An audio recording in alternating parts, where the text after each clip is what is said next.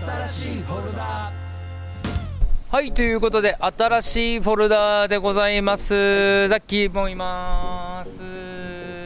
そして、えっ、と、今日はですね、えーシティポップレゲエの、えー非常におしゃれなシンガー、夏サマーちゃんをゲストに迎えております。サマーちゃんよろしくお願いします。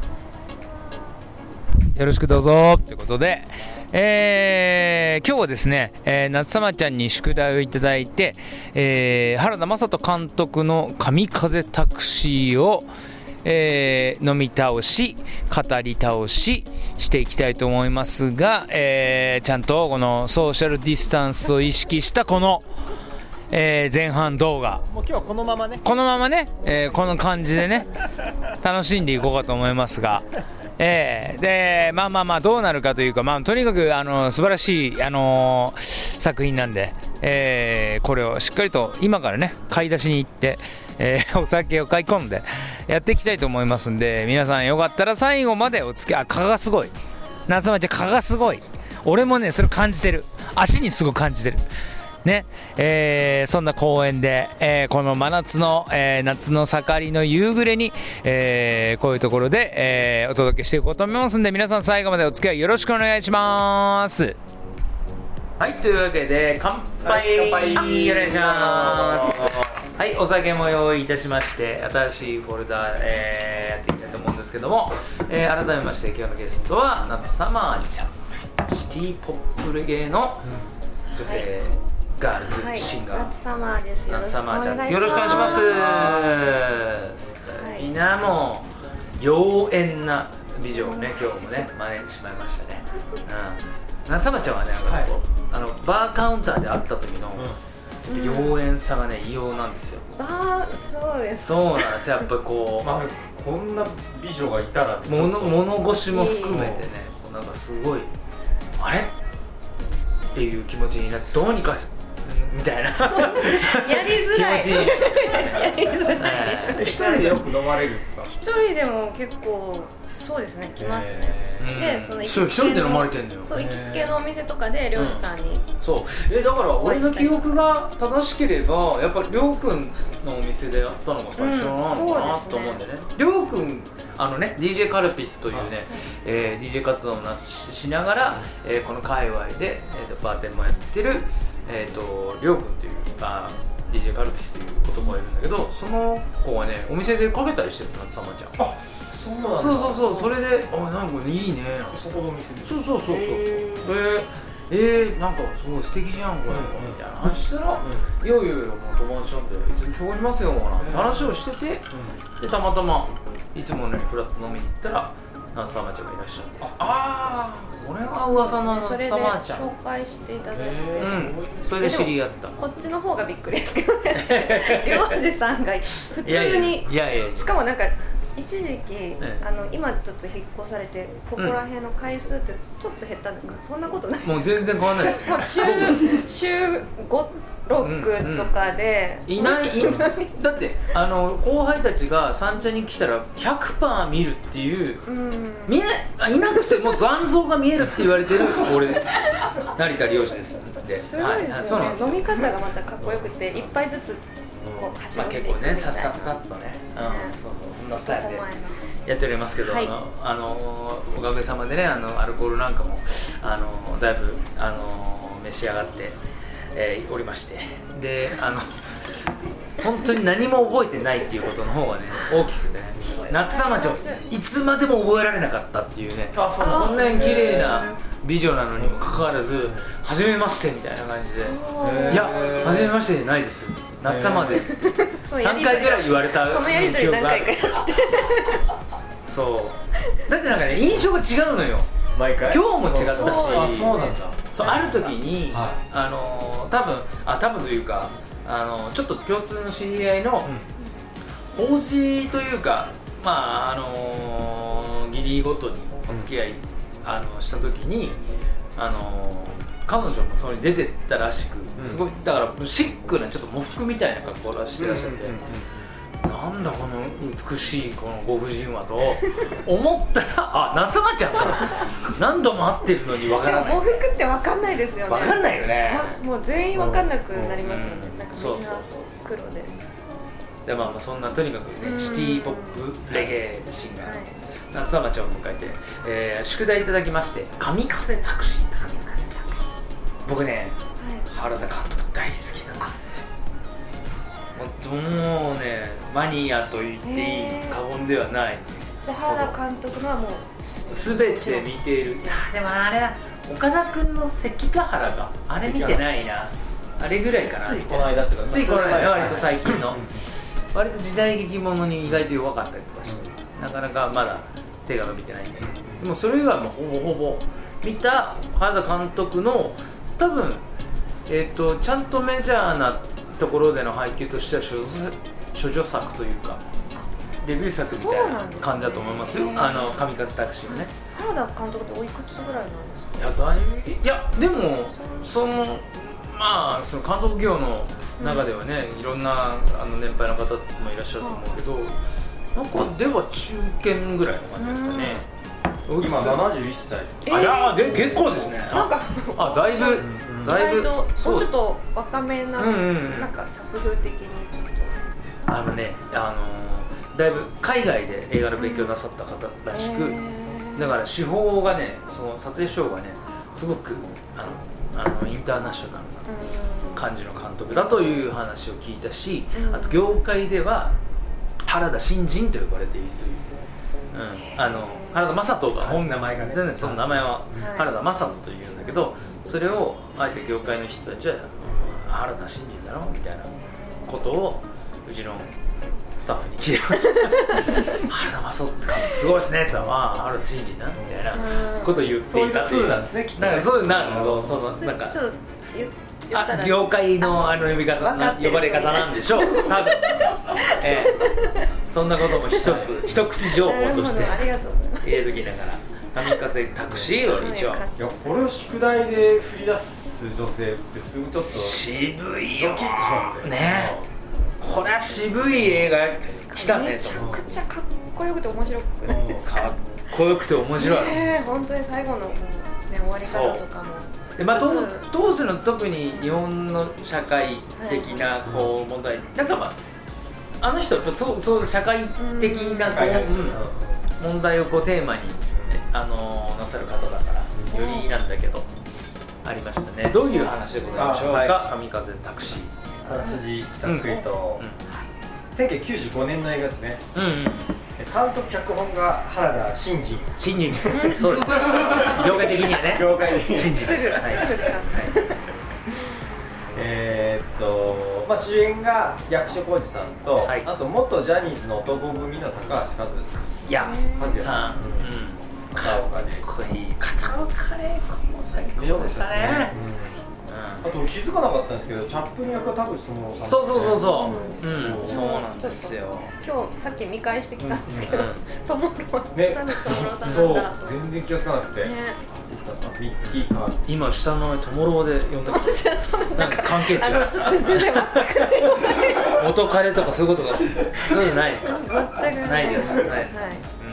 残念ながら。トモロートモローですはい。まあ、そんな95年の撮影自体が94年で初めて出ましたね。ミキカチスさんミキね。カチさんそうそう渋渋っ。て感じねそうもともとあの役は安岡力也さんがやる予定のとへえころをそれをなんかたミッキー・カーティスさんが「力也それ俺にやらせろや」っつって。らしい。そうそうそれで。そういう関係値なのね。そう。安岡力也さんと。そうそう知らずで「いややつよ」みたいになったんだけど、うん。なんか力也さんのやす 嫌ですって嫌ですって、でこうそしたら力也さんの舞台のスケジュールがなんか入っちゃって動かせなくてでそれを知ったミッキー・カーティスさんがあの原田さんのとこまでってもう俺をやらせる。俺がなんだっけあれ俺がアニマルだ。うんアニマル。アニマルもうそれでもう監督ももうじゃあそれでって言って行ったっていうのなんかさっきインタビューはって言ったらそこで。へえさすが下調べがいやいやいや。若いね。っていう、はい。そうそうそう。まあそんなもう豪華なメンバーで、はいはいはいはいえーとまあ、原田さんはクライマーズハイとか突入した浅間山荘事件、うん。最近の検察側の罪人うん。ですね。それは本当面白かったね。検察側の罪人も面白かった確かに。のもう本当代表作がこの1995年のうん神田作詞は海外でも評価されてる。はい。そうなんですね、うん。そう。でまあストーリーはまあざっくり言うと高橋和也演じるところのまあ二十、歳のチンピラ達夫が、うん。まあ、恋人と友達を殺された復讐のために、うん。政治家のドモンうん。そしてヤクザの親親玉のアニマルを殺すためにの旅路を描いた映画、うん。でまあ、タクシーで都内とか伊豆を移動してるからロードムービー的ななんか、うん。そうね。でで役所ゴリさんが演じるタクシーの運転手、えー、寒竹。うん。うんあれ神竹だっけ？寒竹。神竹。神竹。寒いに竹で。うん神竹。まあ、ペルー出身の出稼ぎ労働者。で、うん。まあ、日本に来ていて。片言なんですよね日そう本そうそうそう。で最終的に達夫の意思を継いで、うえー復讐を果たしていくんという映画です、まあ、外国人労働者外国人労働者やヤクザあと新興宗教って1994年当時の、まあ、日本の社会テーマを掘り下げながらん。進んでいく復讐ロードムービーです、そうですね。あのいわゆるまあそのね何の別にポッドキャストで規制もないんで言わせてもらいますけどジャパユキさんってやっぱその僕らの時代はもうそういう言葉はすごい横行してたから、うん、が外国人労働者のジャパユキさんって。へジャパン行きの人たちみたいなことでジャパユキさんって言う言われるような人。ねそういう時代のうん。外国人労働者の方たちで、うんでまあねあのーなんていうのかな。どうなんだろう。アメリカの移民まあね移民の国だからどういうふうに目で見られるかわからないがその日本でもやっぱりちょっと差別的に見られるというか、うん、あの賃金も低賃金で雇われてるしかつそれでもあのね母国にこう、えあの仕送りするね家族が母国にいて仕送りするには十分な潤沢な、えー、と恵まれたこう富んだ国だったからそういう人人たちが結構いらっしゃって今でもいらっしゃるしいろんな方たちいらっしゃるし、まあ、昔ほどその差別やなんか偏見っていうのは、まあ、どう思っても自分がそうじゃないから分かんないけど、まあなくなってきたのかなと。なんかなんか周りにいらっしゃらなかった？いやー周りに私愛媛出身なんですけど、うん。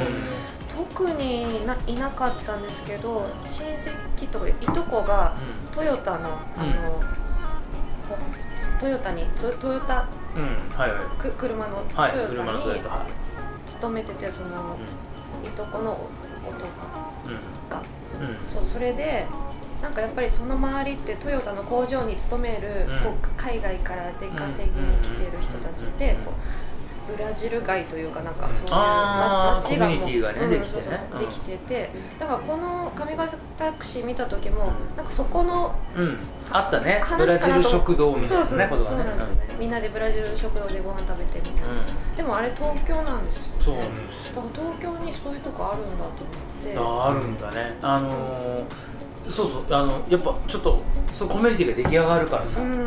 あのそういう人たちがあの少し密集して暮らすと、えでもいろんなとこアフリカ系の、うんそうそうそうそうあったり。ラテンアメリカとか、うん。まあ、インド系とか、まあ、点々ととあるだ最も最たるは中国人の、まあね。華僑。というね方と呼ばれる方たちは世界中にコミュニティを持っているっていう、うん。うん。そういうのがある強いですよね家華僑はだからもうい。もう一個だからそういうコミュニティとしては一番時代勢力みたいなことになってると思うねねいっぱいつながってるし。俺なんかねちょっとこういう言い方すごい失礼にあのえー気悪くされる方いるかもわからないけどあの地方都市から出てくる方も結構ちゃんとコミュニティが出来上がるっていう北海道の人はやっぱ北海道で固まるし、うん沖縄のそれって結構強いなと思うんだよね。沖縄の人たちのそれだって東京の中ですらあるぐらいだから。ね八王子出身の人は八王子のコミュニティみたいなの結構あったりとか、まあ、するぐらいだからね。ありますか？ない賞全然ない。全くない。リュウジさんは？うん。でただ出身で。毎年帰るけどあのあ。錦糸町にあの盆踊りだ盆暮れだけ本当に。そうなんですね。もう盆のシーズンと新年の挨拶だけちゃんと実家には行くけど、うんうんうんほらだから実家が近すぎるっていうのもねあれ問題だね、うん。いつでも帰れると思ってるからさ行かね。えんだよね。そう。盆踊りに帰った時にやっぱすごい錦糸町に帰ってきたなって思うんだよね。そうか俺はこっちの人間だみたいな気持ちには若干なる。えちょっと独特な盆踊りなんですか？そのススタイルが。うんあのーの。とあるねあの地元の先輩がいて。でその人はあの東京で3ヶ月ぐらい仕事したら、あの半年ぐらいインドに行くみたいな人。でインドでずっと遊び回るんだって。東京の3ヶ月の収入でインドで半年遊べるのそうそれでその貯金した金で三半年ぐらいずっといろいわゆるフェスみたいなものね、あのーで過ごすフェスタマンと呼ばれるようなねいただきますね。はいいつものフライドポテトがやってきましたこれが美味しいんですよ。うん、そそんなあの暮らしをしている先輩がいるんですけどその人が毎年必ず東京その僕の錦糸町の盆踊り河内温度というね、まあ、地地元の盆踊りじゃないんでしか。も大阪の盆踊りは河内温度っていうの。は河内菊水丸さんがあの主催した盆踊りがあの開催されるんだけどでそれには必ずそのインドインドに行っているフェスタマンの先輩が帰ってきて成田俺成田って言うんだけどね。成田河内はトランスだっていう 名言を残す。それそのキャッチフレーズちょっと言ってみたいなと思います。そうそうそうそうそう。なんですね だからみんなトランス状態になって盆踊りを踊ってるっていう。ね一種ちょっと。いやいや京危険な盆踊りではあるんですけどね今度ね。ちゃんとねコロナが落ち着いて今年は絶対やらないと思いますが来年ぐらいにね開催があったらみんなでぜひ行ってみたいなと。うん思う盆踊りの一つですけども、まあまあまあそんなあのいろいろ地方の特色がこうありながらも、まあ、ちょっと社会的な背景も含めて盛り込んだこの「神風タクシー」でしたがどうでした、うん。ちょっと久しぶりにね俺も。盆踊りの話から。すいませんね。もう戻し一気に 一気に戻してきますから。役所さんやっぱすごいですね。すごいですよね。なんかこう本当に本当に片言の日本語だったし、うん。でなんかこう初めはこうちょっと気弱なただただ気が弱いタクシー運転手に見え,、見えてたらおっかなびっくり日本で過ごしてるジャパユキさん、う。ん。うんうん。話進んでったらゴリゴリじゃないですか。ゴリゴリのゴリゴリの。ペルーのゲリラ出身みたいな。であの温泉からも上がってきた時の背中の傷が物語っうそうそうかっ こいいでそうそうそれもねなんかかなんかっこいい 戦い抜いてきた感じで、うん。まさに日本なんてぬるま湯だってね、う。ん。言わんばかりのあのぶらがりシーンね、シーンなんだね。でも海外例えばなんかハリウッドとかの映画で、あのなんなんとかキットなんでしたっけ？なんとかキットなんでしたっなんとかキャンドとかきベストキット。けベストキット。本当に？ベストキット。本当に合ってる。ベストキット。すいませんすいません。とかだとなんか日本人ってすごいああいう感じで描かれるじゃないですか。なんていうかこう武士。気弱ないや武士？武士。侍みたいな。侍みたいな感じで。そうね。あなん確かかそれがん。感じてその逆輸入みたいなね。逆輸入で。逆輸入みたいな感じね、現代はこんな感じです。ああそうね。そう。いやだからもうそのそのヤクザの構想ないし、まあ、政治家も絡んだそのぐらいのものなんてああいう人たちにとっては本当危険な日常だったその母国の話からすりゃタクシー運転手なんてもう本当に本当に平和でっていう生活なんだね。親父だって手と足切られて首つられてそう。だめちゃくちゃだよね。本当に。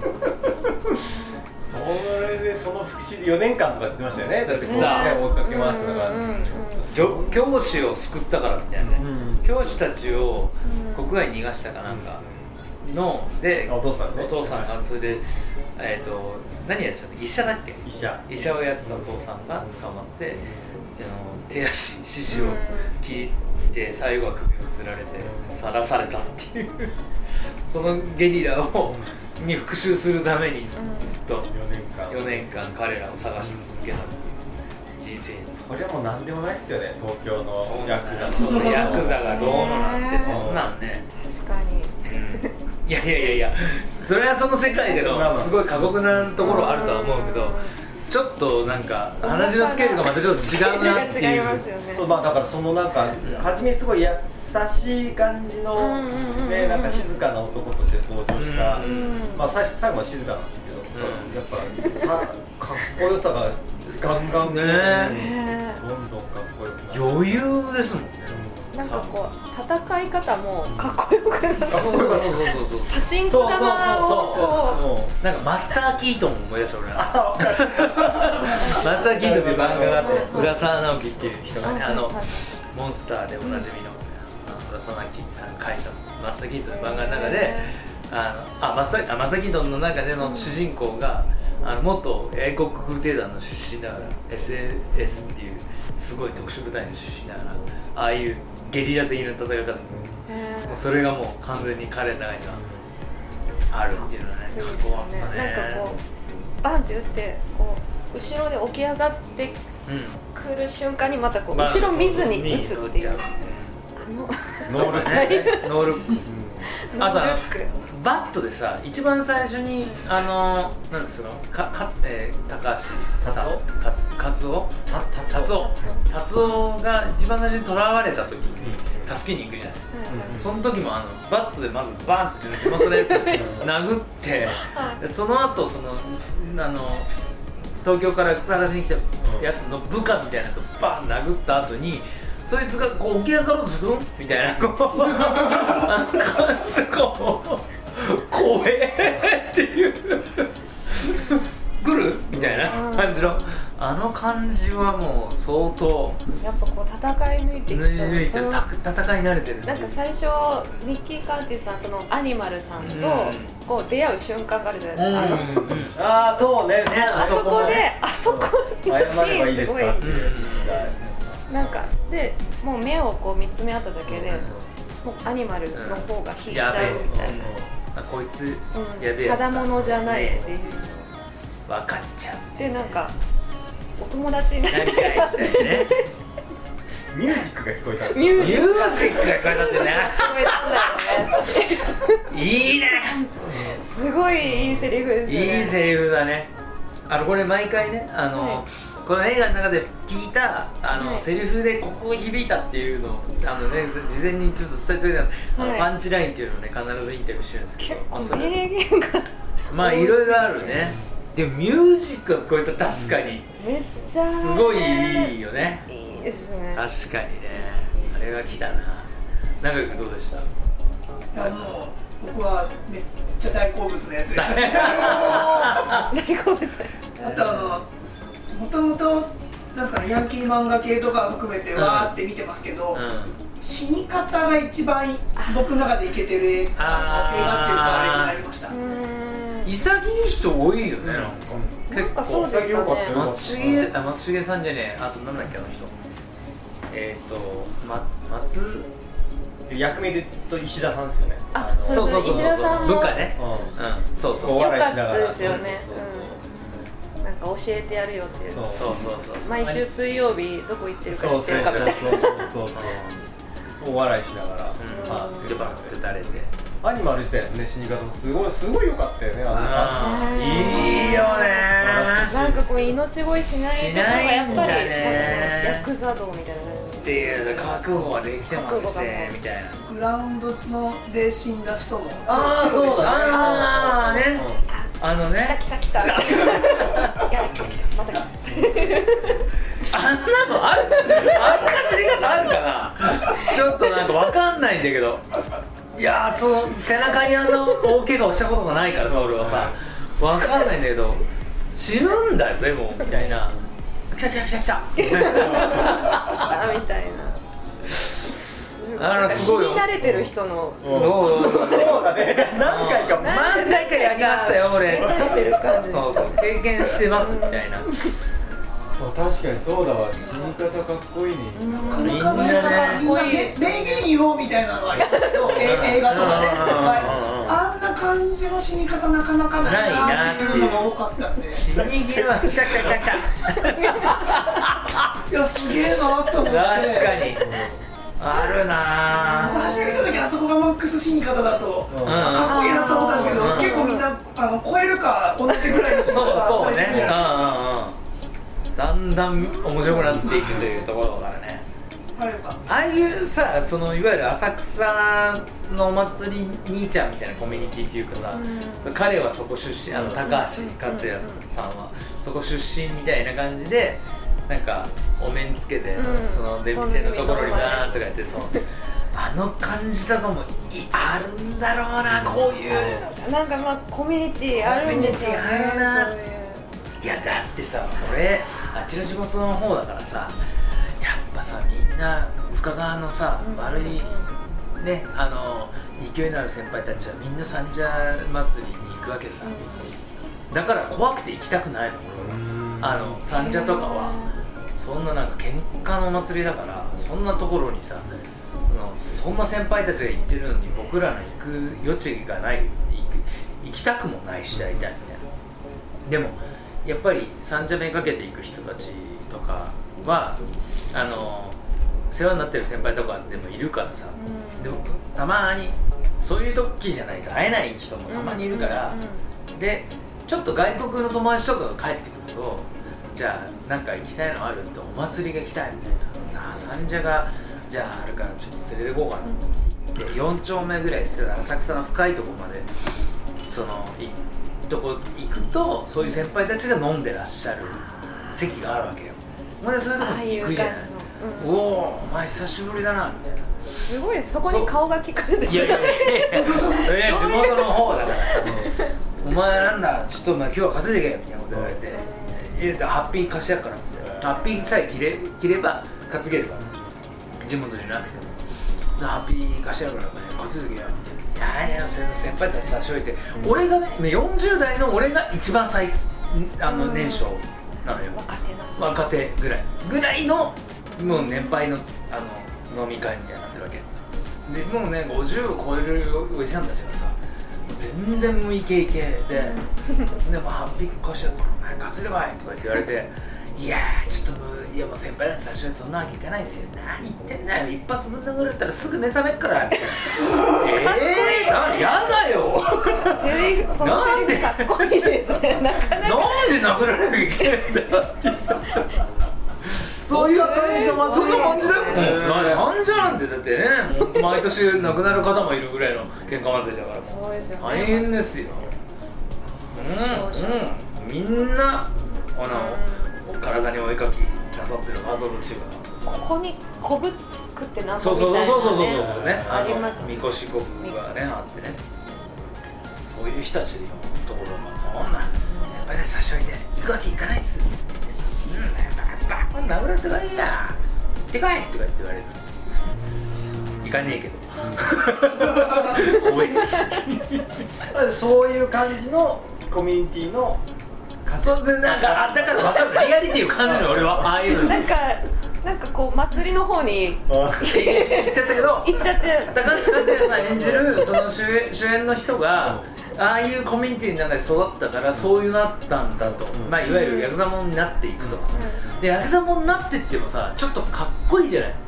なんかなんかこうちょっといなせな感じっていうかさ、そう。でそういうコミュニティの連中と一緒に復讐のためにお金をね、あのその政財界政界のそういうおっさんからもう盗んであのそのね自分の恋,、恋人というかなんだろうな。なんなんていうのあのかあの関係。わからでもんが将来まあ恋人というか。うんうん、結婚考えてるみたいなうん。感じあの最後のインタビューみたいなの見ましたか？あの DVD 借りると、うん。最後みんなのインタビューが入ってえあ知らないそれもいいんじゃない役のまんまの感じでしゃべってえー、えそうなんだ。本当に短いんですけど、えー。なんかもう1分ぐらいずつなんですけど、うんうんうん。もうその役でなんかいやちょっと考えても結婚とかいいかなみたいなことを高橋さんが言ってたりとかあそうなんだ。あれあの感じの人となかなか。だからチャップリン役の友野さんとかも、あの、まあ、自分は大道芸でやっていきたい 極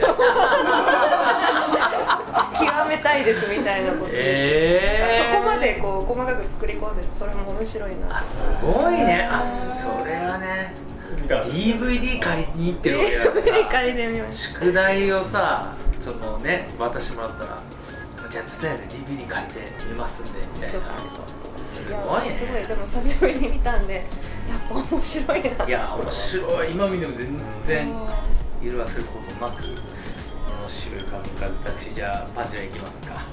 確かにはうん。パンチラインだらけだけどね。いうんなんか結構俺もなん3箇所ぐらい気になったのがあってえ俺からいいんですか？はいどうぞ。じゃおあ願いします。えっとねうーんあでも、えっと、結果俺一番最後のシーンの、うんうんうん。キーカーチミキガチスはいはいと、はい。あとは役所さんのやり取りのセリフはすごいあーわかるよちょっと事情話してよっていう、わけわかんなくて殺されちゃうのもたまんないからさ、うんそりゃそうだろうなそしたらどっから話しますってこう、生まれ生い立ちから話してるじゃない、うん。そこのくだりでそのなんかわけわかんなく殺されちゃうたまんないからさってなんか、うん。それまでもいくつかあの刺さったのあったけどこれがなんかね一番そのかっこいいし、ね、死に方でもあるしこので結局この映画ってでギャップがやっぱすごいギャップが上手だなっていうかもうこのなんだ殺し殺されるのシーンだけどちょっとユーモアがあったりとか、こうじゃあ穏やかな男にそうでした過去があったりとか、こういうチンピラなんだけどもすごい純情な男まあなんかうんがもともと恋人と友達殺されてるだけでも復讐で、もう神風でやってるわけじゃないですか。とかなんかでそこがすごい一番最後でむちゃくちゃ象徴的ななんかこうコントラストが出てるなとすごいシーンが、だからラストシーンがむちゃくちゃねいいってなんかすごいいい映画だから。なんか最初に2人が出会った時にお話ししたいなって、うんうんうんあのミッキー・カーズさん思ってたのが最後叶うんですよ。だから、うん確かに。そうそそう。こでそう。だだからちょっと話してよみたいな、話そうよみたいな、ずっと話したかったんだよみたいな。もう死ぬのにそうそう。それが叶うっていう、はいいいとこだったねいいシーンね。いいシーン。うん、いいし本当に。俺もね まさにそこなんだけどまさにそこで俺はえっとねあの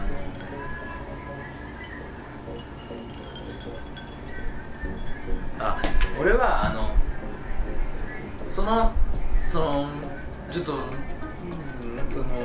わけわかんないままこそれで言えないからっつってそのどっから話しますか最初からって言ったのにさバーって自分の生まれた生い立ちみたいのから話し始めた時にうーんそう35年ぐらいグッとやってくれねえかなみたいなことを言った時にちのねあの元上司の方がすごい言いそうなセルなのね、えうちのその今はね、あの違う会社で働いてらっしゃるんだけど、その上司がもうまさに言いそうなまあそういうのいいんだよ。ちょっとギュッとしろよみたいな。ー、身近なものを感じるュッとあー言いそうっていうああいうだからもうすごい迫力ミキカッチスもね、さんも迫力のあるあのまあその商売、まあ、薬剤屋さんの、あのすごい迫力のある話あの人だったけどうちのそのボスもすごい迫力ある人だった。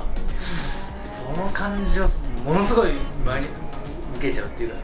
なんか悪い悪い人なんだけどかっこいいですよかっこねいいのよ。ワルはかっ悪こいいのはかっこよいいですよ本ね当にやっぱ女の子も大体悪に惹かれんだよな。そうなのよ。あとね悪者ね笑ってんだよね。いいやつねあんま笑わないから。あの正義の味方みたいな、その確かに役所さん笑ってなか。った貧困法制な人たちって笑わないんだよね。うん。だけどあの悪者って笑ってるから悪者も人生の方がいいのかなと思ったりもするんでね。だって笑ってね生きたいものって思っちゃうようなわあのユーモアのあるというかさ素敵なあのチャーミングっていう意味かこういう場合はピカチが最後すごいチャーミングに見えてそのその僕らのボスもすっごいチャーミングな人だったからなんかわ悪者になってるあ、悪者じゃない。僕らのボスがね、悪者だったみたいな。いやいや、そうじゃないんだよ。これ聞かれたらやばい。いやいいんだよポッドキャストだからさ別に。酔っ払って話してるしね。そうそうそう。だってその人だってすごいわ悪かったもん。あの元は、元はものすごい悪くてこの業界に入ってきた人だから。あの矢沢永吉さんっていらっしゃるあの、素晴らしいミュージシャンなんだけどあの人のライブってやっぱりもういろんなね生きのいい若者たちが集まっちゃうからだからその土地その土地にこの話で、そううんあのそのいろいろトラブルが起きちゃう。ライブやるとさ、うん。生きのいい若者が集まっちゃうから。でその土地その土地の矢沢さん自身が出向いて一番そのあの悪いガキのリーダーみたいなのをやりに行くんだってほいでなんとかお前あのまとめてくれないかって言って。うん、あのトラブルが起こんないように俺はライブにね今度来る行くんだけど。ただなんとかそのお前が犯さえてくれないかっていうことをわざわざお願いしに行くんだよそれの千葉のリーダーがその当時のボスだから。親父おおそうそうそうへー。木更津のボスだへそう。だからもう何者入りですよ。何者入りで入ってきてる人だから。なるほど。だから矢沢さんの親衛隊からまず入って、うん。業界に来た人だから。そりゃあもうめちゃくちゃなもう悪ですよ。多分ね悪だったんだろう、今はもちろんご家族もいらっしゃってねいらっしゃっていらっしゃって素晴らしいあのあの社会人ですけど。ーでも怒られたら怖そうっすね。めちゃくちゃあんその人が現場にあるだけで言葉の出番聞こえるぐらいの 来たーってなんかサックスとか吹いてないですか？いやサックス吹いてなかったでもああいうのもそうミュージックを感じてるね。ああいう感じのね。俺がだって今今一番生きてて、あの本当に怖いなって思うのは大変お世話になってるけどうちの会社の社長は一番怖いし。その人はミュージシャンだからだからミュージシャンのわがままは通用しないんだよね。絶対に。こういうことでこうなんですよって。ミュージシャンじゃない人には言えるんじゃない？いや音楽ってこうなんでとかみたいなことをね。偉そうに言ってなんとか解き捨てようとするんだけど全くいかないのがその社長がミュージシャンそうもともとミュージシャンそんなお前甘ったれてんじゃねえって言われちゃうから。その人の感じも感じちゃったのミュージックが聞こえる。それは怖いわ。それは怖いわ。ねうちの社長に会ってるからね。長かぶる。らもう柴崎君はもちろんそれは怖いそんな感じの人なんですかいやあのすごい立派って立派口ごもる。ねなんかいやむちゃくちゃかっこいい、んむちゃくちゃかっこいい方いやもう外の人たちに親切丁寧に多分対応なさる、もちろん社会人としてのしっかりとした方だだからそうだけど身内にはそりゃもうビシビシ、でも俺は46でさそんないまだにビシビシ怒られることってないのよ。もう人に怒られることがないから怒ってもらえるだけありがたいなと思いながらねなかなかさんに怒る人はいやいやいやだから怒っていただけるだけ本当まあ80、えー後半のあのごね年配の方ですからそんなそうもん羨ましいっすよ息子を怒るよりも孫を怒ってるぐらいの勢いのみたいな気持ちで怒っていただいてるんででも怖いなって思うけどあのミュージックが聞こえてきたっていうあ感じがねなんかそういうことを連想しちゃったりするのよ俺ねっていうところがねちょっとあるかじなゃああのミッキー・カーチさんは原田監督にちょっと俺にやらせてくれって言いたい俺サックスできるしって。言ってだったらだったらしいけ本当はあのシーン。そうそうサックスもともとサックスのシーンはあったの？そうそう。あだから彼ができるからこそあじゃなくて？うん、あのできないんだよ本当は。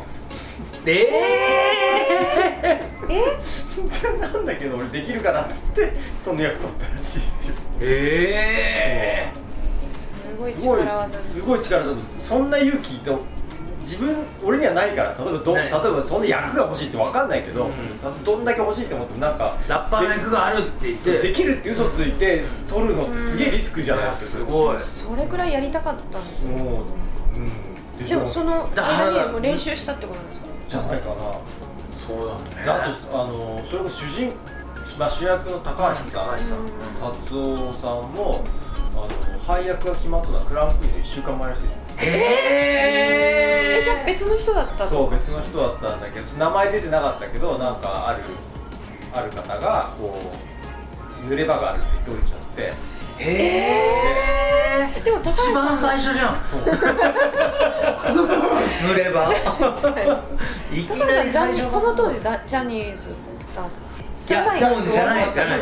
いやだからさ男組っていうねそのバロあのいわゆる一番最初でジャニーズのバンドものそうですね。ユニットだったけどあんなに芝居のガーッと振り切った役者陣になるとは思わなかったうん。で結構それでおお高橋和也久しぶりに見んなぐらいの感じでだすげえかっこいいから。めちゃくちゃかっこいいですよね。かっこいいよねなんか説得力あるじゃん、うんなんかヤクザハマり役ででめっちゃ女はべらせてそうなのはべらせてるっていうか女に強そうななんか人みたいなのがすごく演じきれてるっていうか、あこの人だったら女の子行っちゃうんだろうなみたいな。わかるわっていう。でもお母さんの墓石をこうそうそうそうそうそうそう。そうととか自分の地元のコミュニティがあって、うん。そこでも相変わらず仲間に慕われながらっていうね役あの人あの後ハッシュっていうえっ、とね樋口なんとかさん監督のハッシュっていうねでそれであのえっ、と今でいうところのえっ、となんていうのかなあのセクシャルマイノリティな役をやるんだけどすっごい面白いねそれも。ハッシュハッシュも一回進めたいけどね。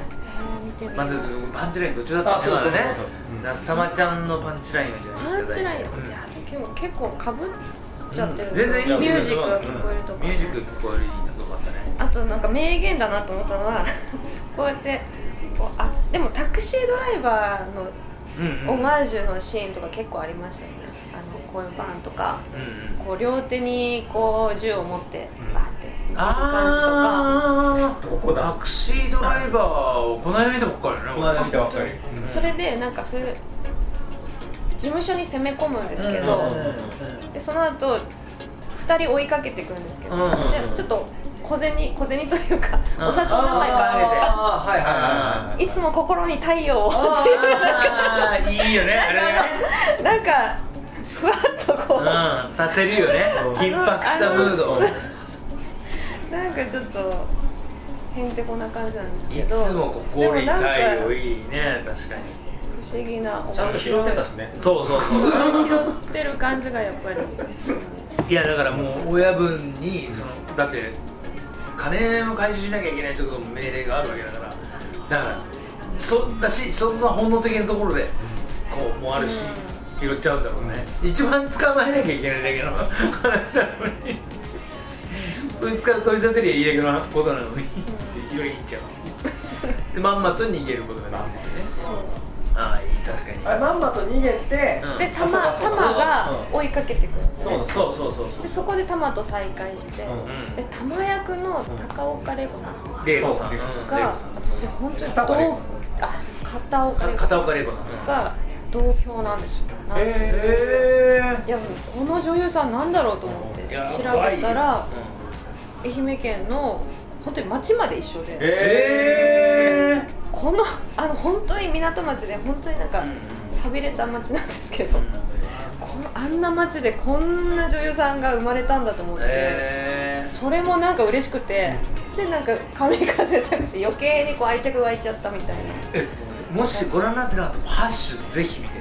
高橋和也はもちろんなんだけど、た片岡玲子さん。あ出てるんですよ出てる。見なきゃここことあと田辺えっ、となんだっけ誠一さんあの、うん。ものんのの元モデルさんでうん。俳優やってなさってる、ハッシュ絶対面白いと思う、えー、ちょっと見ますぜひ私ご覧ってはい。ねもう来週の、ね、宿題がハッシュになりそうなとかそうではないんですね。そうではないしあとあとあの流君の、えー、パンチラインをちょっととでも今回はさすがにかぶってますあねやっぱねちょっとねいろいろ、いやーもう最後のシーンのうん。うんいやもうちょっとちょっとちょっとって言ってるところちょっと ちょっと時間ないの？いいや大丈夫ですけど。みたいな死ぬとこだよ自分で。いや大丈夫ですけど。時間ないよ。ってないよ。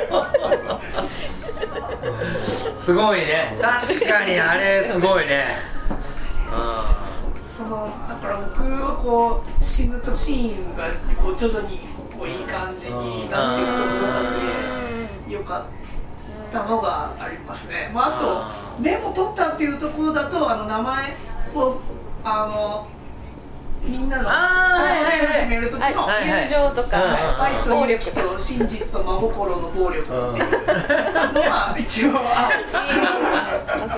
いいねあそこもいいね。そこもいいなと。うん。確かに。でもそれはちょっと塗り替えていくもんが多すぎたんで、うん。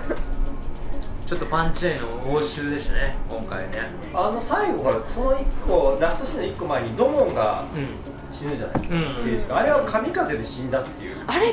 まあそうね。いきなり風がバーッとあれは演出なのかどうでどうなんですか？それで階段から落ちて死んだみたいな感じだったね。結構な落ち方してましたし。ね。でもまさかの父親とこうそ同じ舞台にいたっていう。うんそこら辺もあのくるみは何だったの？分かんないねああいうのでもコリコリ。こうやヤクザの人ってこう回しがちなんじゃないですかくるみをこう鉄球みたいな鉄球鉄球みたいな鉄球みたいなやつ。とかね中国のなんか憲法の達人とかみたいな。なんかあれなんでそうそうなんでなんであとなんかボケ防止で結構回してます指先をちゃんと使った方がいい。おじいちゃんおばあちゃんがうん。それで持ってたのかなそうなんなんかくるみがなんでここでフューチャーされるんだろうと思いながら俺もよくわかんないけどね。あれが怪しい。あこいつ怪しいやつだみたいな。演出なのかねでも最後くるみ投げますもんねこうやってそうねそうそう投げるそうそう。投げるための。向かっていくんだよね。そうで首絞めるじゃない？そうそう役所さんの。首絞めてでも首絞めてる役所さんよりも苦しそうじゃん。そうそうそうそうそう。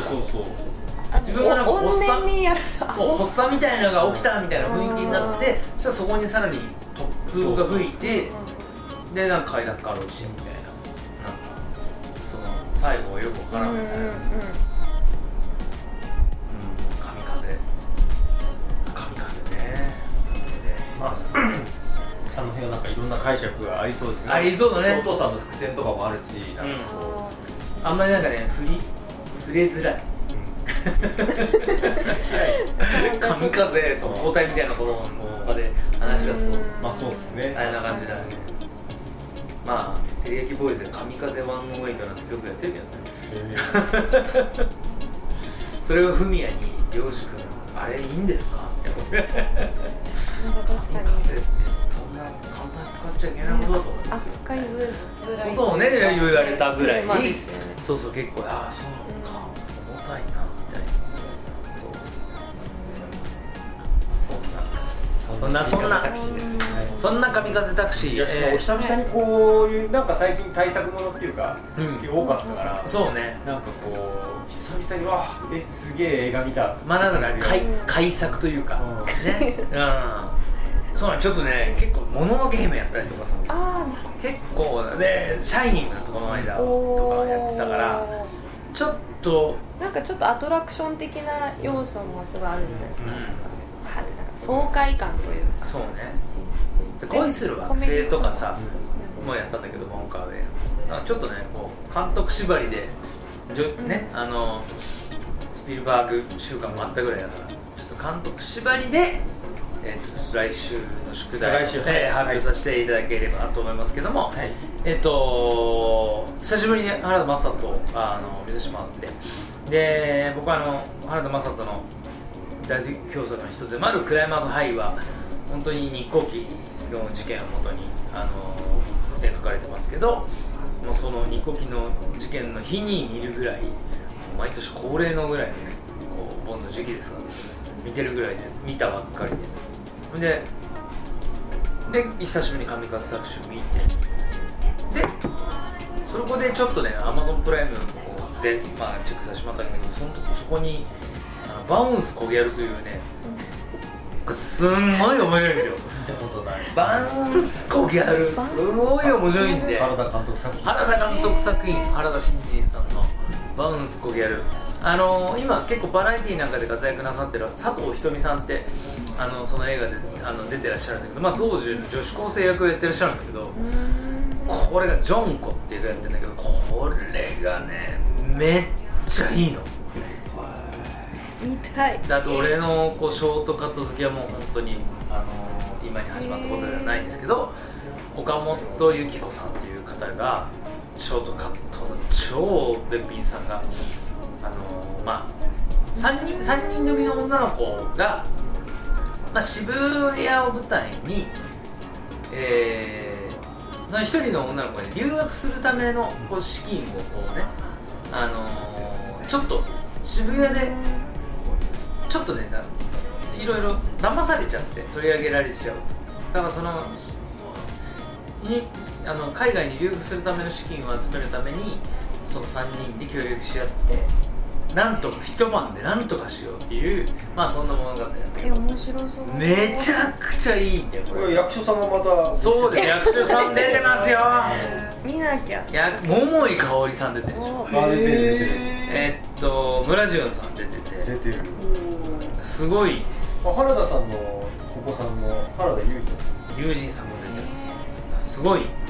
非常に面白い作品になっておりますんで、はい。ちょっとこれを久しぶりにうん。原田ちょっと続きであの一発出演したいなと思いますんで、えー来週は、えー原田正人監督「バウンスコギャルで」えーぜひ、えーチェックしていただきたいなと思いますし、えー、とまだ見あの見きあの見てない方は今回の「神風タクシー」から本当に、えーあの面白いエンターテインメントになっております。のでそちらもご覧になっていただきたいなと思ってこの辺で今日は、えー最後まで。ありがとうございました。ありがとうございました